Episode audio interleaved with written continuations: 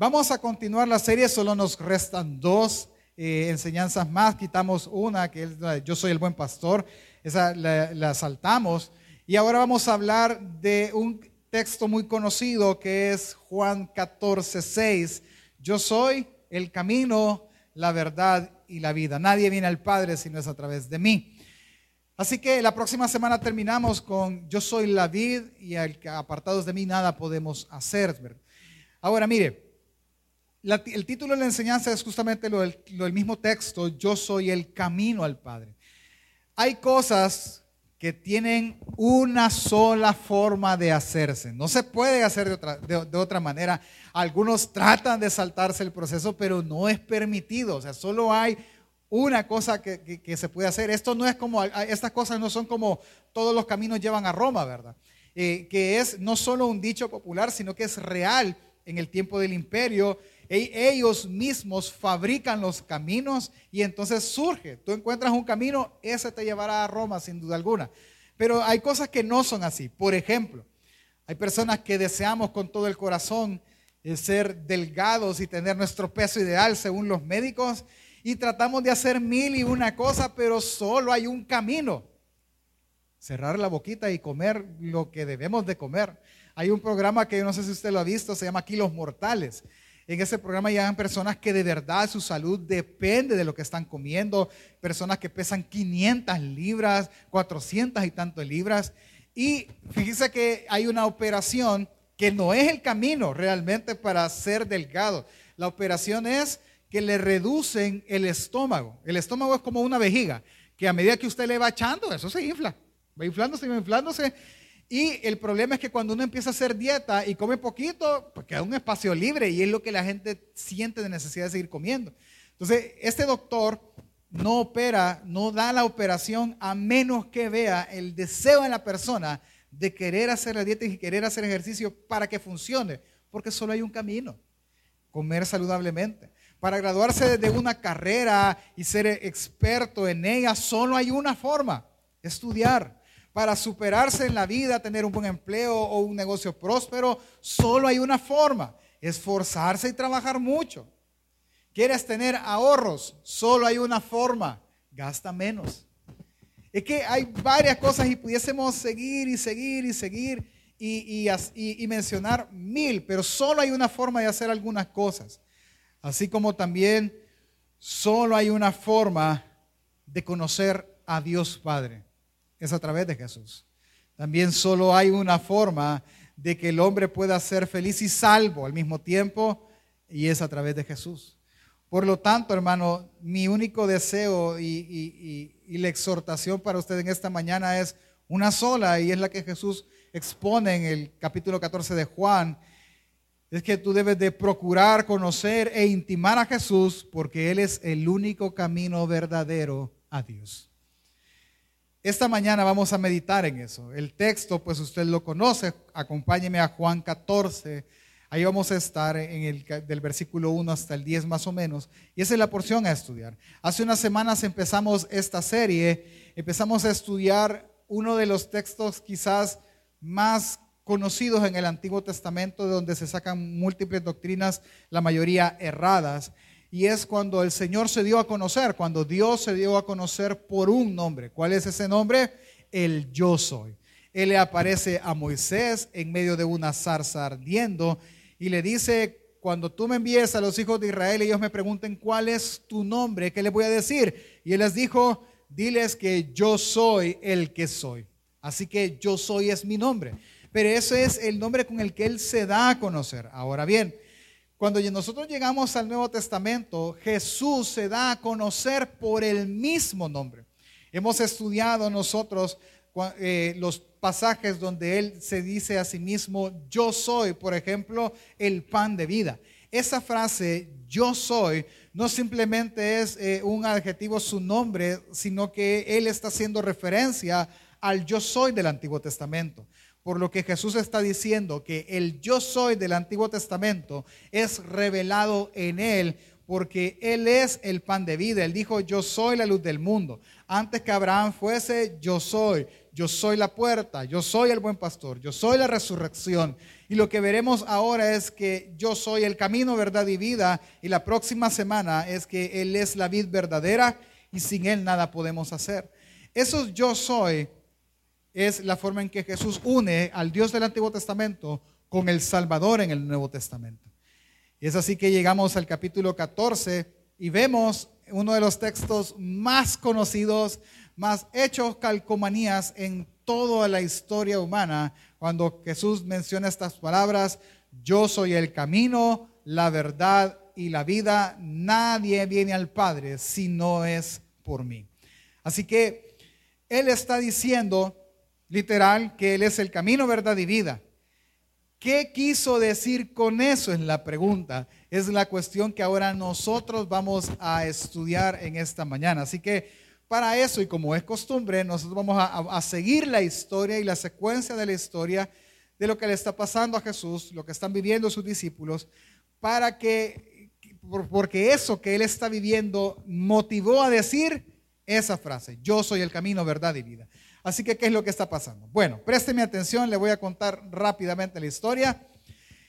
Ellos están, nos quedamos la semana pasada en la resurrección de Lázaro, ¿sí? Lázaro resucita y eso es un boom, o sea, es de verdad algo insólito, algo que nunca antes había pasado. Y Jesús va superando cada milagro, porque el primer milagro que vimos fue la sanidad de aquel hombre que nació ciego. Dios le regresa la vista y todo el mundo se admira. Y ese era el boom. De repente Dios resucita a Lázaro y boom, más arriba. Todo el mundo ahora está creyendo a Jesús. Ahora también debemos de recordar que Jesús también traía ya la, respiraba amenazas de muerte, no solo él, sino que también sus discípulos por seguirle a él. Entonces, teniendo eso en mente, viene el capítulo 14, el, el 12, perdón, y empieza a narrar que seis días antes de las fiestas, después de la resurrección de Lázaro, Marta y María de nuevo invitan a Jesús a Betania y se quedan en su casa y hacen una gran cena. Por, obviamente hay que celebrar la resurrección de Lázaro. Y hacen una gran cena, los judíos se molestan, es ahí donde son ungidos los pies de Jesús y Jesús dice, dejen a esta mujer que derramó su perfume sobre mí porque ella me preparó para la sepultura. Y, todos se quedan mirados como, quizás se va a morir, ah, porque lo andan siguiendo para matarlo. Entonces ven el, el el dicho como que algo normal, ¿verdad? Pero vienen, los judíos ya no solo buscaban matar a Jesús, sino que también buscan matar a Lázaro. Vaya, el que acaba, no hombre, se acaba de resucitar el pobre varón y ya lo quieren volver a matar. Porque por la culpa de Lázaro, todo el mundo empezaba a creer, aún los judíos que estaban en altas posiciones en la sociedad, pero no decían abiertamente que creían por temor a los fariseos. Al final de eso, pues Jesús anuncia su muerte y mucha gente lo empieza a buscar, entre ellos unos griegos. Cuando pasa eso, empieza la narrativa del capítulo 13 y empieza la última semana de vida de Jesús. El capítulo 13 inicia con la narrativa de la entrada triunfal. Jesús triunfó. Yo siempre me hice una pregunta, pero ¿cómo es que si la gente lo quería matar? ¿Cómo es que eh, de repente todo mundo le adora? de repente todo el mundo le sale y le recibe con palmas y, como, le, como recibiera, como que estuvieran recibiendo a un rey. ¿Por qué lo hicieron? Lo hicieron por la resurrección de Lázaro. Lázaro fue la, Lázaro y el ciego fueron las cartas de presentación de Jesús en Jerusalén y todo el mundo, si éste puede resucitar a muertos, éste puede hacer cualquier cosa. Así que vienen y lo reciben y lo quieren hacer rey y, lo reciben como tal. Entonces viene Jesús, por un lado hay gente que le adora ya y por otro lado hay gente que lo quiere matar, no solo a él, sino a todos los que creen. Y empezar una gran cruzada contra los que creían o los que son llamados a ese momento discípulos de Jesús. Entran a la ciudad, vienen ellos y lo reciben, él hace el escándalo en el templo, quieren matarlo de nuevo y lo quieren agarrar. Y vámonos hasta el evento final, la última cena. En esa cena hay un montón de gente. Los cuadros pintan que solo está los doce, ¿sí? Pero hay un montón de gente que sigue a Jesús, que está participando de esta cena. En la cena viene Jesús y empieza a lavar los pies de los discípulos. Los empezó a lavar y empiezan a hablar los discípulos más que, todo Pedro. No, no me laves los pies porque no soy digno de que tú me los laves. Yo, yo debería lavarte a ti. Y él le dice, no, pues yo voy a, a venir y servirte porque ejemplo les he dado. Empieza a hablar de la muerte nuevamente y empieza a decirle, Pedro, yo voy contigo hasta la muerte, le dijo. Así que vos no te preocupes. Ay, Pedro, le dijo, si vos no va a pasar que el gallo cante tres veces y vos me vas a negar. Y muchos de ustedes tienen razón, me van a seguir a la muerte, pero todavía no, pero morirán por mí, así que tranquilos. Entonces el ambiente se empezó a poner tenso. Piensa en el ambiente. Primero, el maestro me lava los pies, un gran honor, pero después empieza a hablar de que él se va a morir y que éste lo va a negar y que Juan va a morir igual que él. Y termina poniéndole la, cereza al pastel diciendo, y entre ustedes hay un traidor. Vaya, peor aún. Y, todos, ¿y quién es? ¿Y quién es? Y empiezan aquella famosa frase, ¿seré yo, Señor? Y le hacen señas a Juan, porque Juan estaba a la par de Jesús, pregúntale quién es. Y Juan le dice, ¿quién es? Al que yo moje el pan y al que yo le dé el pan, ese es. Y viene y se lo da a Judas. Aparentemente quien escucha eso solo es Juan, no todos los discípulos, porque es una plática entre Juan y Jesús le da el pan y le dice entonces Jesús a Judas, lo que has de hacer, hazlo pronto. Y todos los demás entienden que porque él tenía el dinero, tenía que ir o ir a pagar la cena, o tenía que ir a dar dinero a los pobres, o algo tenía que hacer con respecto a sus funciones. Y Judas se va, pero Jesús llama traidor. O sea, entre ellos todavía está el sentimiento de que hay un traidor en medio de ellos. Entonces, si venimos, eh, pintemos el cuadro, digamos que es una cena familiar, hermano. Y lo que usted dice es, miren hijos, yo me voy a morir. ¿A quién le, se le quita el hambre, hermano? O sea, que mis papás vengan y me digan, aunque yo ya lo sé, que mis papás me digan y me digan, fíjate que me voy a morir, ya no comí. Sobre eso me dices que uno de tus hermanos me va a entregar, peor, me voy a enojar. Y después que me diga, y después, después de que me muera yo, te vas a morir tú. No, hermano, ya colapsé. ¿Me entender? Ese, ese es el, el ambiente tenso en la última cena de Jesús. Todos están preocupados, todos están eh, angustiados y hay una plática que yo quiero que usted lea conmigo. Capítulo 13, versículo 36 al 38. Viene Pedro y le dice, en medio de todo esto que le acabo de contar, le dice, Simón Pedro le dijo, Señor, ¿a dónde vas? Y Jesús respondió, a donde yo voy, tú no me puedes seguir ahora, pero me seguirás después. Pedro le dijo, Señor, ¿por qué no te puedo seguir ahora mismo? Yo daría, yo daré mi vida por ti. Y Jesús respondió, tú darás por, tú, tu vida darás por mí. En verdad, en verdad te digo, no cantará el gallo sin que antes me hayas negado tres veces. Tenemos a alguien que lo va a negar, tenemos a un traidor, tenemos la sentencia de muerte, tenemos un solo caos. Así que ante esta situación, en medio de lo que era una gran celebración, que era la Pascua, Ahora ya no es una gran celebración, sino que ahora tiene un ambiente pesado. La pregunta es, ¿habrá algo que Jesús pueda decir para calmar la preocupación de los que le están escuchando? Sí, capítulo 14, versículo 1. Entonces, viene y dice Jesús, versículo 1, no se turbe vuestro corazón, creer en Dios, creer también en mí. En la casa de mi padre hay muchas moradas. Si no fuera así, os lo hubiera dicho, porque voy a preparar un lugar para vosotros. Y si me voy y preparo un lugar para vosotros, vendré otra vez y os tomaré conmigo para que donde yo estoy, allí también, ahí estéis también vosotros. Y conocéis el camino a donde voy. Vean lo que Jesús está haciendo. El ambiente está súper tenso, hay muchas impresiones fuertes, hay traidores, hay todo. O sea, el ambiente no es de fiesta, el ambiente ya no es agradable y todos respiran una cierta amenaza de muerte. Al punto que, pues sí, también andaban sus espaditas y lo vemos cuando, cuando llega el asalto, la reacción de Pedro. Vemos en Marcos, fíjese que, para que usted vea nada más lo, tenso que es. Llegan a arrestar a Jesús y ¿qué hizo Pedro primero? En salvadoreño es mango, le tira, el, le tira con muy pésima puntería eh, el, espadazo ahí al siervo del sumo sacerdote y le da en la oreja. Le buscaba el cuello, hermano, pero le dio en la oreja, tuvo mal puntería. En ese mismo relato dicen que, eh, usted lo ve, si no mal, recuerdo, es Marcos, ve que sale un chulón corriendo. Lo dice, que un joven desnudo salió corriendo. O sea, eso lo, lo que me dice a mí es que era un ambiente sumamente peligroso, que se respiraba olores de muerte. Así estaba la gente. Y Jesús dice, no se turben sus corazones. Donde mi Padre vive, hay muchas moradas y yo iré a preparar un lugar para cada uno de ustedes. Así donde yo esté, ustedes también estén. Así que tranquilos. Es más, ustedes conocen a dónde voy. Lo que Jesús estaba buscando hacer era tranquilizarlos con una gran promesa. ¿Cuál? Ellos no vieron el alcance de la promesa, pero lo que Jesús les está diciendo es, si ustedes mueren, lugar van a tener conmigo, así que tranquilos.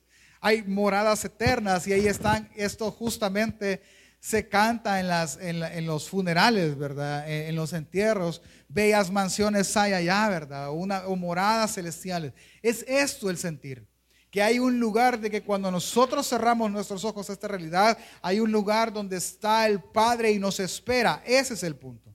Ahora bien, pensemos, según el contexto que hemos estudiado, ¿qué es lo peor que les podía pasar a ellos? Es que los mataran. Ahora bien, pero ante ese temor, Jesús lo arregló con una sola cosa. ¿Cuál? Su destino final. Les dijo, señores, tranquilos, si ustedes mueren, ustedes estarán conmigo. Ellos no están entendiéndolo así literal aún, pero lo entenderán después. Así que yo sí le puedo decir ahora eso y podemos concluir que si algo nos afrenta o si nos enfrentamos a unas circunstancias extremadamente malas, entendamos que aunque el dolor humano va a existir, lo peor que pudiésemos tener o recibir es la muerte, que sería únicamente la entrada y la antesala a las moradas eternas. Por lo cual el llamado que Jesús hace a sus discípulos, que es el que nos hace a nosotros, es, ¿crees en mí? Si crees en mí, también crees en Dios. Así que hermano, lo primero que yo le pudiese decir es, tranquilo, no pasa nada si usted ha entregado su vida a Jesús y esa es la clave. Si usted está plenamente seguro que usted cree en Cristo Jesús, que cree en Dios, tranquilo, el día que usted muera, Jesús le tiene preparado un lugar en su morada eterna. Así que no pasa nada, hermano. Usted pasará a un muy, muy, muy mejor lugar. Ahora bien, retomemos el texto. Ante estas palabras vienen unas circunstancias complicadas que tratamos de querer entender. Habló Tomás, ¿sí? Tomás se caracteriza por ser aquel discípulo que no cree mucho, pero capítulos anteriores está tan dispuesto a morir por Jesús, así que no es del todo cierta esa postura, pero veamos lo que él dice. Si usted sigue leyendo, no lo voy a leer porque si no nos tomaría un poco más de tiempo. Tomás viene y le dice, versículos 5 y 6, Señor, si no sabemos a dónde más, ¿cómo vamos a conocer el camino? Entiendan algo, normalmente eh, uno piensa y dice que este Tomás, ¿verdad? Bien incrédulo, pero, pero vea el sentido de la, de la, de la pregunta que que, Tomás está haciendo. Vea por favor el versículo 2 y 3 conmigo. Voy a volverlo a leer. Acompáñeme por favor en su Biblia en la pantalla. 2 y 3. Jesús está diciendo, en la casa de mi Padre hay muchas moradas. Si no fuera así, os lo hubiera dicho, porque voy a preparar un lugar para vosotros. Y si me voy y preparo un lugar para vosotros, vendré otra vez, os tomaré conmigo, para que donde yo estoy, ahí estéis también vosotros. Ok.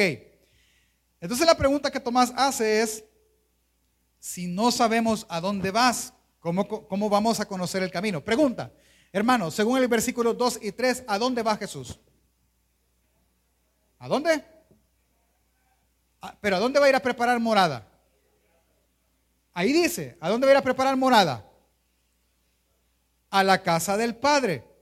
Entonces, ¿a dónde va Jesús? A la casa del Padre. Mire, cualquiera pudiese pensar dos cosas.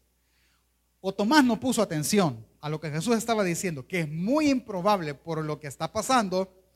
O número dos, él no se refería a que yo no sé para dónde vas por desconocimiento, sino que él se, él se refería, yo no sé dónde queda la casa de tu padre, físicamente. Y él no tiene puestos los ojos en el cielo aún, él los tiene puestos en la tierra. Cualquiera de esas dos cosas pueden pasar. Al hacer esa pregunta es entonces que Jesús responde.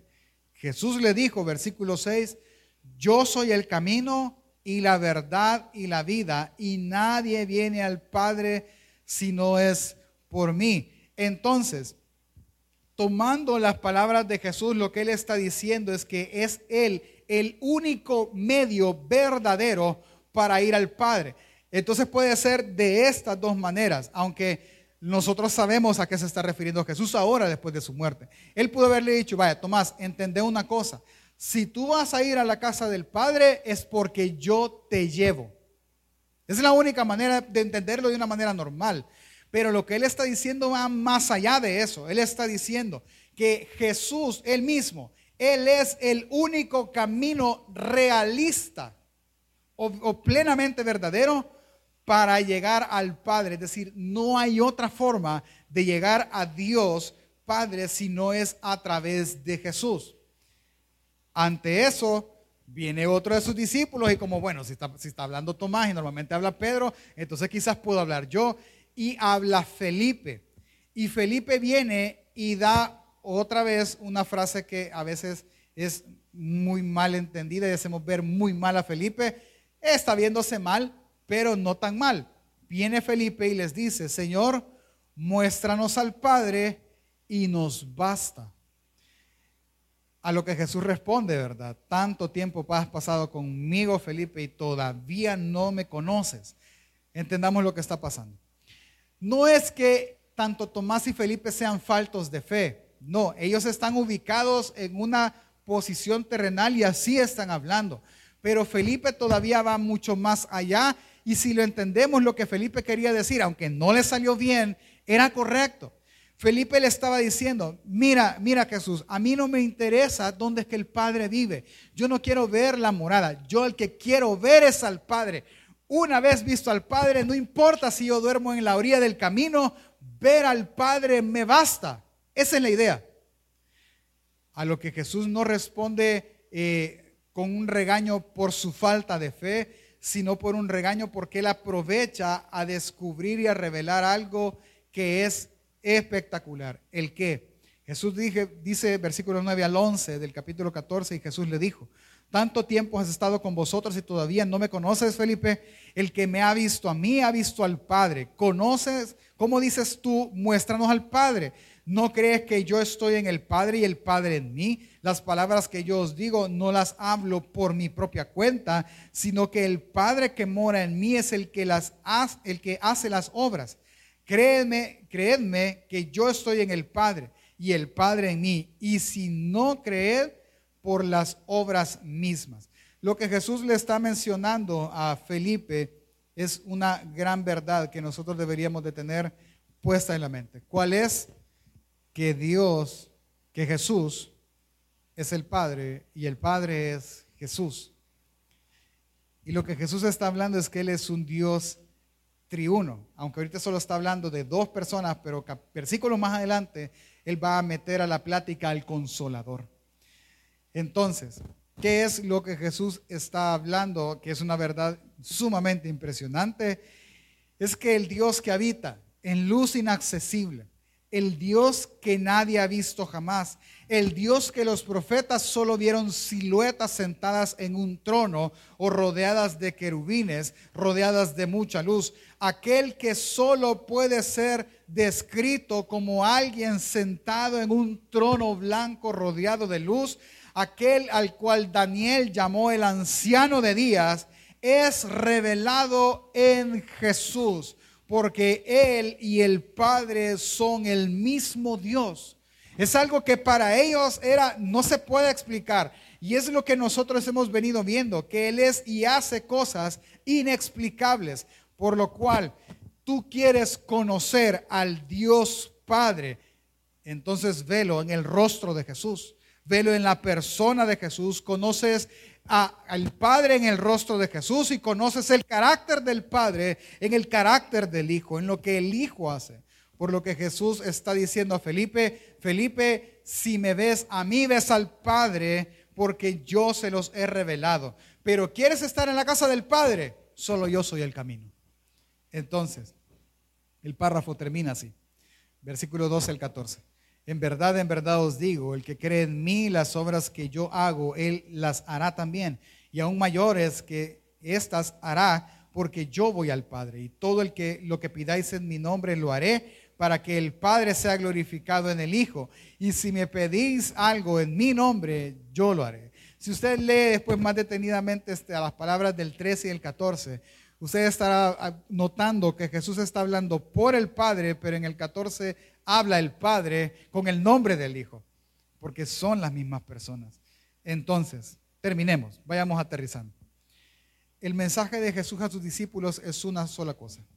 Ante las situaciones complicadas que ellos pudieran estar viviendo, entiendan que el Padre tiene un plan y es llevarnos a casa. Ese es el plan. Así que los discípulos tienen que estar tranquilos en que el Padre tiene el plan de guardar sus vidas y no solo guardarlas, sino refugiarlas en su propia casa, porque no hay mejor lugar o un lugar más seguro en la que una persona pueda estar que en su propia casa. Amén, familia. Veámonos en el, en pensamiento de un adolescente, de un niño pequeño, de un bebé. ¿Cuál es, eh, o de una persona en general? ¿Cuál es el mejor lugar en la que una persona puede estar? En la casa del Padre. Recuerdo hace años, Lucas estaba súper ternito, que hubo un enjambre sísmico aquí en San Salvador y en la tarde hubo un temblor súper fuerte. Mire, tanto fue que obviamente mis hijos corrieron a mí. ¿Y a dónde cree que corrí yo? A donde mi papá. Entonces era, este, yo voy a estar seguro con mis papás y mis hijos van a estar doblemente seguros porque van a estar con su papá y van a estar con su abuelo. Esa es la idea tú tienes de qué afligirte y te rebalsan las situaciones de qué afligirte, tranquilo, el Padre tiene un plan. ¿Cuál es el plan del Padre? Llevarte a su casa, para a donde tú estés seguro. Ahora, lo que termina esta idea es que la única manera de que tú puedas ser incluido en ese plan es Jesús. Porque Él es el único que puede incluirte en ese plan y el único camino que te lleve a que ese plan sea cumplido. Así que lo que Juan está diciendo entonces a toda su audiencia es que las obras de Jesús son las de Dios. ¿Quieres ver a Dios nuestro Padre? Míralo y búscalo en Jesús porque Él es el camino al Padre. Él es el que va a hacer posible ese plan que tú estés en las moradas eternas. Así que hermano, esto nos da a nosotros una gran buena noticia. ¿Cuál es? es que los discípulos estaban entendiendo y comprendiendo que el único camino real al Padre no era por medio de la cruz, era, perdón, por medio de la cruz de Cristo Jesús. No por medio de la ley ceremonial. No por medio del cumplimiento de más de 600 mandamientos de la tradición oral. No por medio de ningún ritual o ningún sacrificio, ni siquiera la Pascua que en ese momento celebraban. El único camino a la casa del Padre es por medio de Jesús. Jesús y Juan están mostrando al mundo el camino que todos desean saber si existe o no. ¿Cuál es? ¿Existe alguna manera de llegar a Dios? La respuesta es sí. Solo por medio de Jesús. No hay otro medio. Juan y Jesús dan el único camino verdadero al Padre. Y esa es la buena noticia.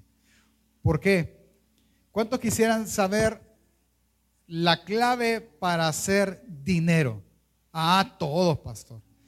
Y si la encontráramos, yo creo que ninguno de nosotros sería tan ingenuo para no llevarla a la práctica. Pues Jesús está diciendo eso y el Evangelio de Juan lo afirma diciendo, tú quieres llegar al cielo, tú quieres llegar a Dios, tú quieres sentir la paz que solo Jesús y Dios pueden dar, de tener una seguridad eterna de al morir, la respuesta es que el único camino para llegar al Padre es Jesús. Votas a Jesús y tú votas la morada eterna. Conoces a Jesús y tú aseguras una morada eterna. Eso es cómo funciona. Por lo cual esto responde la interrogante existencial más repetida en todo el mundo. ¿Realmente el hombre puede ir al cielo? ¿Realmente el hombre puede llegar donde Dios vive? La respuesta es sí. ¿Y cómo puede hacerlo? Solo por medio de Jesús. Es donde la historia de los reformadores se levantaron y una de las consignas más grandes fue escritas. Solo Cristo. No hay otro camino, no hay otra forma de llegar al Padre, solo es por medio de Jesús. No hay otra forma de vivir sobre esta realidad, hermanos. Solo Jesús. No hay otra forma de saltar las circunstancias. Solo se atraviesan por medio de Jesús. No hay otra manera. Por eso es que 1 Timoteo 2.5 dice, porque hay un solo Dios y también un solo mediador entre Dios y los hombres, Cristo Jesús, hombre. Hechos capítulo 14, verso 12 dice, en ningún otro hay salvación porque no hay otro nombre bajo el cielo dado a los hombres en el cual podamos ser salvos. Y ese nombre es Jesús.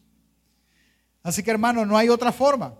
No hay forma de ir al cielo, no hay forma de ganarse. La única forma de ir al Padre es Jesús. El único que puede mostrar al Padre es Jesús. El único que puede revelar al Padre en el corazón del creyente es Jesús. Y siempre ha sido solo Jesús. Porque solo su muerte nos da perdón de pecados. Solo su resurrección nos da esperanza de vida. Solo sus palabras son para nosotros espíritu y vida. Solo Él puede reconciliarnos con el Padre, porque solo Él pudo y puede interceder por nosotros ante el Dios Padre. ¿Entiende? ¿Quieres luego de morir, estar y habitar en la presencia de Dios? Tú no puedes hacer nada. Yo no puedo hacer nada. Solo Jesús. Es más, dígale a la persona que tiene ahí cerquita, Hermana, le quiero decir algo, hermano, le quiero comentar algo. Digan, te vas a morir. Un día morirás. Ayer hablábamos, ayer vimos al pastor Sandoval, y hablábamos con él y, y, él decía, pues así es la vida. La Biblia dice 70 años, 80 los más robustos. ¿Cuánto tiempo tiene usted antes de llegar a esa edad? Dios es tan bueno que hasta nos menciona la edad en la que es muy probable que cada uno de nosotros muera.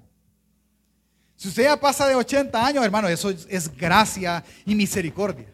Sí, es abundar en la gracia de Cristo Jesús. Entienda, usted y yo debemos de asegurar una sola cosa, cual haber conocido al Padre y la única forma de que el Padre venga y nos pueda conocer es a través de Jesús, el mediador entre Dios y el hombre. No hay mérito en nosotros que pueda y nos permita llegar, tocar una puerta y entrar al cielo. Solo es en los méritos de Jesús porque solo es el camino, solo Él es el camino al Padre. Es que el camino verdadero y la vida verdadera solo están en Jesús. Amén familia. Por lo cual entonces, hermano, con todas sus fuerzas, procure conocer e intimar con Jesús, porque Él es el único camino verdadero a Dios. La vida cristiana necesita fundamentos. Por eso es que los hemos, hemos creado un espacio para proveerlos. ¿Cuáles fundamentos, hermano? ¿Qué hace usted de diferente a cualquier otra persona durante la semana? Por ejemplo, todas las personas se levantan 4 de la mañana, 3 y media, 4 y media, no importa. Y van a trabajar y se esfuerzan trabajando, regresan. Pero yo no tomo, pastor, ni tengo vicios. Hay muchas personas que moralmente son mucho mejor que nosotros pasan tiempo de calidad con sus hijos, pasan tiempo con sus esposas, sus cónyuges, trabajan fuertemente para proveerles todo, están en las reuniones de colegio, están en, los juegos de, los niños, salen a jugar con los niños a la calle, procuran y están tiempo con Hay personas que viven así. ¿Cuál es la diferencia entre ellos y nosotros? Alguien puede decir, es que yo conozco a Jesús. Yo le puedo decir, yo conozco al Señor Nayib Bukele. ¿Lo conoce, pastor? Pues sí, Yo pongo en mi teléfono Nayib Bukele, el excelentísimo presidente de la República de El Salvador, y él me va a aparecer su foto. Yo lo conozco. Yo lo veo en la calle y yo lo conozco. Yo reconozco el toque de sus obras. Es decir, usted ve un puente y bien futurista, ¿verdad? Caballos son los que van a pasar por ahí, pero el puente, el puente es súper futurista, lleva su sello. Usted ve sus obras son bien modernas y bien aquí, y todas son pintadas de blanco, con gris, y está el logo del Salvador con el montón de estrellitas, igual que la Unión Europea. Yo lo conozco. Yo conozco lo que él hace. Yo conozco su trabajo. Pero eso no quiere decir que yo intimo con él. Yo no me puedo sentar a la mesa de él. Primero, yo no sé dónde vive. He oído, de oídas dicen que vive por ahí. Pero yo no, yo no conozco su casa. Yo no puedo tocar el timbre. Ay Dios, a tres casas estoy donde él y me han parado 30 gorilas, ¿verdad? Y me van a regresar. Aunque yo le diga que dejarle el pan, voy, no, démelo aquí, lo voy a dejar yo. Y no se lo van a dar, se lo van a comer ellos. Es que yo no puedo intimar con él, porque él a mí no me conoce. Él nos, para él soy un número en el registro de las personas naturales. Entonces le hago la pregunta. ¿Usted conoce a Dios? Como creyente me va a decir que sí. Usted conoce a Dios. Usted conoce sus obras. Usted conoce su toque, usted sabe cómo Él obra. Usted sabe que Él gobierna y es el creador de los cielos y la tierra. Excelente, hermano, le felicito. Ahora la pregunta más crucial es, ¿ha intimado usted con Él para que Él diga, yo sí le conozco? ¿Tiene usted un tiempo todos los días, un momento al día para poder sentarse y decir, Señor, platiquemos? Señor, voy a abrir tu palabra, enséñame. Señor, yo, yo, yo, desento, yo nunca he entonado, Señor, una canción bien, pero quiero cantarte. Quiero aprender más de ti. Quiero intimar contigo. No, pastor, yo lo hago en el bus. Un amigo me dijo eso una vez y a, a lo que él respondió y me dice, pero decir que yo oro en el bus es decir que yo puedo tener relaciones sexuales en el bus con mi esposa, ¿verdad? Sí, le dije pero nunca las tendría ahí. Es que eso no es intimar. Eso es aprovechar el tiempo. Y está bien. Yo no digo que está mal. Pero intimar es que usted aparte un tiempo. Y usted diga, mi deseo es intimar con Jesús. Porque Él es el único camino al Padre. Hermano, ya no hay tiempo. Ya no. Si usted no ha aprendido a intimar en Jesús, yo le voy a invitar a tome las clases de fundamento, pero no espere hasta el 15 de mayo. Empiece ya. Lea la Biblia. Ore. Diga en su casa, ¿cuál es, cuál, es, cuál es la pena? Diga en su casa, perdónenme, voy a ir a orar. Lo más que le van a decir es, viejo hipócrita. Y entonces solo agache la cabeza y pídale perdón al Padre porque hemos sido hipócritas todo este tiempo. Y ore. Levántese más temprano o acuéstese más tarde. O coma más rápido al mediodía. Usted sabrá que es lo mejor para usted, pero procure intimar con Jesús porque Él es el camino al Padre. Si pudiésemos llevar más todavía a la práctica esto, yo le podría decir lo siguiente.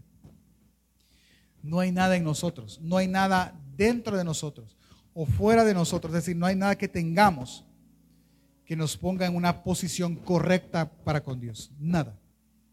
Solo Jesús. Así que usted no tiene por qué sentirse lejano ni cercano a Dios, pero lo que sí debe de cultivar es una relación con Jesús en oración y en lectura, en vida devocional. Por eso es el deseo de enseñarle a que todos podamos hacerlo. No hay forma de ganar el favor de Dios, hermano. No la hay. Porque este concede su ayuda primero por medio de Jesús y por los méritos de Jesús. Así que si usted va a orar, que sea en el nombre de Jesús. Le explico y termino. Jesús termina su discurso en el versículo 14, se lo vuelvo a leer yo. Si pides algo en mi nombre, yo lo haré. Es decir, va a decirle a usted a mi hijo, pues ahorita, a Santiago. A Lucas se lo va a engañar, pero a Santiago no. Dígale a Santiago, dice tu papá que te vas a ir conmigo. Y Santiago le va a decir, vaya hermano, ya vengo. ¿Y qué cree que va a hacer él?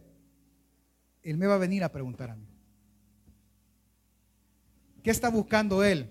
Él quiere asegurarse que fue en el nombre de su papá que hablaron. En el colegio, cuando nació Nicolás, eh, yo no pude ir a traer un par de veces y me ayudó Roberto. Y yo, yo llamé al colegio, díganle a mis hijos que va a llegar Roberto por ellos. Y ellos ya medio conocían el tema. Entonces vinieron los maestros y dijeron, tu papá dice que tú te vas a ir con Roberto. ¿Y qué hicieron los dos? Agarraron su mochila, se subieron al carro con Roberto y él lo llevó a la casa. Es que entienda eso. Tú le quieres pedir algo al Padre. Tú no llegues, yo soy Mauricio Bayona y quiero pedirte eso. No. Él está diciendo, tú tienes que llegar. Jesús me dijo que te pidiera eso. Así que en el nombre de Jesús, yo te pido. Es que hasta eso, Él no solo es el camino al Padre, Él es el sello de que puedes pedir cualquier cosa a Él en su nombre y Él lo hará. Hasta eso es. Así que hermano, nos conviene llegar a Jesús. Nos conviene conocer el camino. Nos conviene conocer su verdad y la vida. Nos conviene porque Él es el único camino al Padre. Y Él es el sello que puede usted y yo decir, Señor, en el nombre de Jesús te pido. Y Él y el Padre tomará nota y abrirá sus oídos. Y al final nosotros podremos decir, pero hágase tu voluntad. Y si la respuesta es no, siéntase por escuchado porque toda oración del justo es escuchada y toda oración del justo es respondida de acuerdo a la voluntad del Padre. Así que si quieres, practiquémoslo hoy. Procuremos conocer e intimar con Jesús, porque Él es el único camino verdadero a Dios.